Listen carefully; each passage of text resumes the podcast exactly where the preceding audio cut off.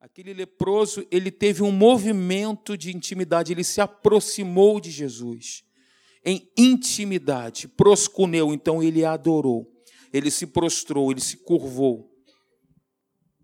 Esse é o chamado que eu, que você, que todos nós temos.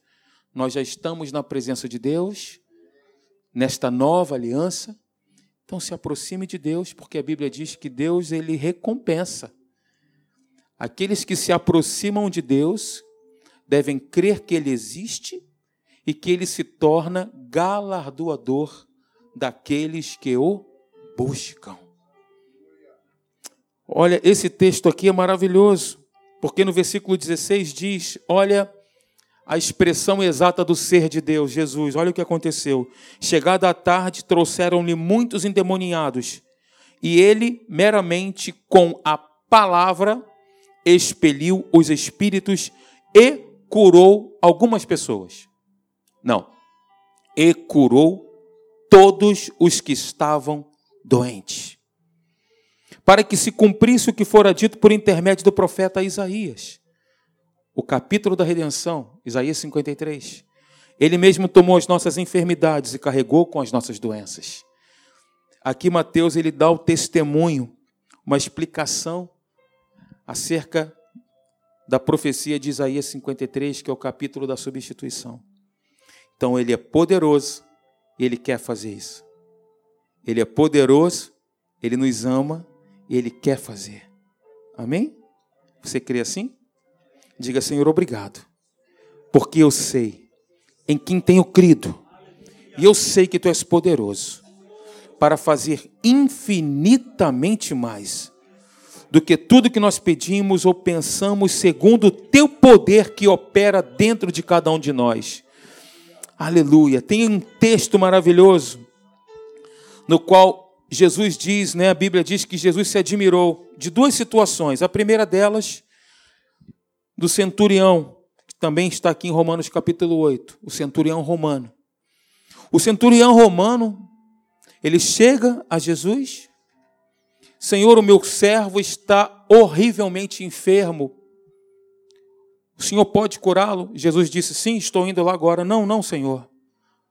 Faz o seguinte: manda apenas uma palavra e o meu servo será curado.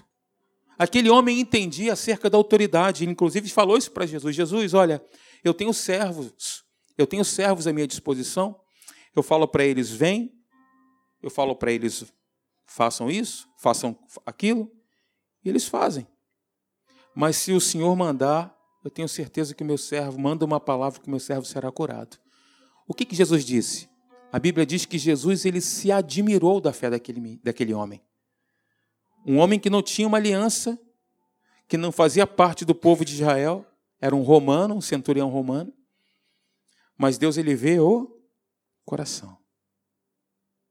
Ele contempla o que está dentro de você. Ele contempla o que está dentro de nós. E assim aconteceu. Jesus mandou a palavra, então você vai faça-se conforme a sua fé. Quando chegou em casa, o servo estava curado. A Bíblia diz que Jesus se admirou da fé daquele homem. E tem um outro texto que diz que Jesus ele foi à sua cidade natal. Ele não estava perambulando, passeando, ele foi para a sua cidade natal com um objetivo, com um propósito.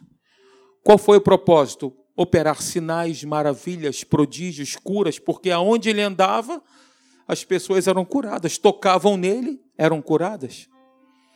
E a Bíblia diz que Jesus não pôde fazer ali muitos milagres. Por quê? Por causa da incredulidade deles. Eles não creram que Jesus poderia fazer aquilo. E muitas das vezes, irmãos, qual que é o impedimento da cura? Nós não crermos que Jesus pode fazer, acharmos que somos indignos, que não temos, que não podemos fazer, que nós não temos dignidade para receber a cura. Falta de perdão. A falta de perdão é uma porta que a gente abre. Se você observar aqui, por exemplo, em Marcos capítulo 11, quando Jesus dá aquela aquela orientação com relação à figueira, Jesus estava ensinando um princípio de fé para aqueles discípulos, né? A Bíblia diz que Jesus secou a figueira, disse: Olha, olhou para a figueira, não tinha frutos, não tinha frutos, E ele disse: Olha, nunca mais nasça fruto de ti. No dia seguinte, pela manhã, os discípulos passavam ali com Jesus e contemplaram, e Pedro viu que a figueira tinha secado e disse para Jesus: Jesus, a figueira que tu amaldiçoaste secou. Aí Jesus ensina um princípio e diz o seguinte: ó, se você crer no seu coração que se fará aquilo que você diz, assim será.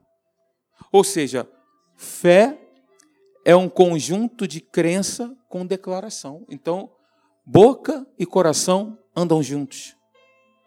Você entende? Você entende isso? Boca e coração. Eu criei, por isso é que falei. Jesus disse para a figueira seca e ensinou o princípio: se você disser a esse monte, sai daí, e o monte simboliza o problema.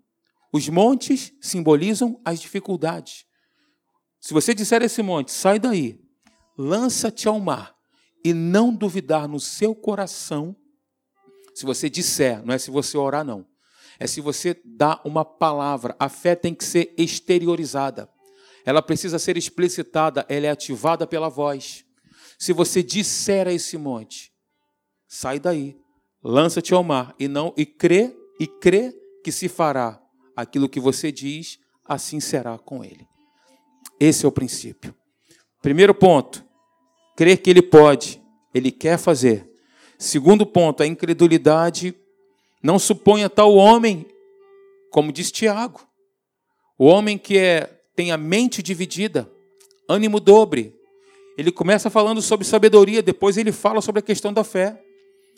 A pessoa que duvida é semelhante às ondas do mar, que são impelidas pelo vento, que vão e que voltam. Não espera tal homem alcançar de Deus alguma coisa. Peça com fé, em nada duvidando. Em nada duvidando. Qual é o princípio? Senhor, você fez o pedido? Você fechou essas portas, perdoou quem te ofendeu? Alguma situação que esteja embrulhada na sua família com alguém ou com alguma outra pessoa? Fechou essa porta? Faz aquela oração assim: Senhor, me vasculha, sonda-me, vê se há em mim algum caminho mau e guia-me pelo caminho eterno. Sonda-me, Senhor. Tem que ter coragem para fazer essa oração. Vasculha o meu interior, Senhor, para que eu não para que não tenha nenhuma porta aberta. Perdão. Incredulidade, falta de perdão, incredulidade, falta de certeza sobre que sobre a vontade de Deus, essas coisas, a indignidade. Ah, eu não mereço, eu não sou merecedor. Que isso, irmão? Que isso? Nós somos dignos em Cristo.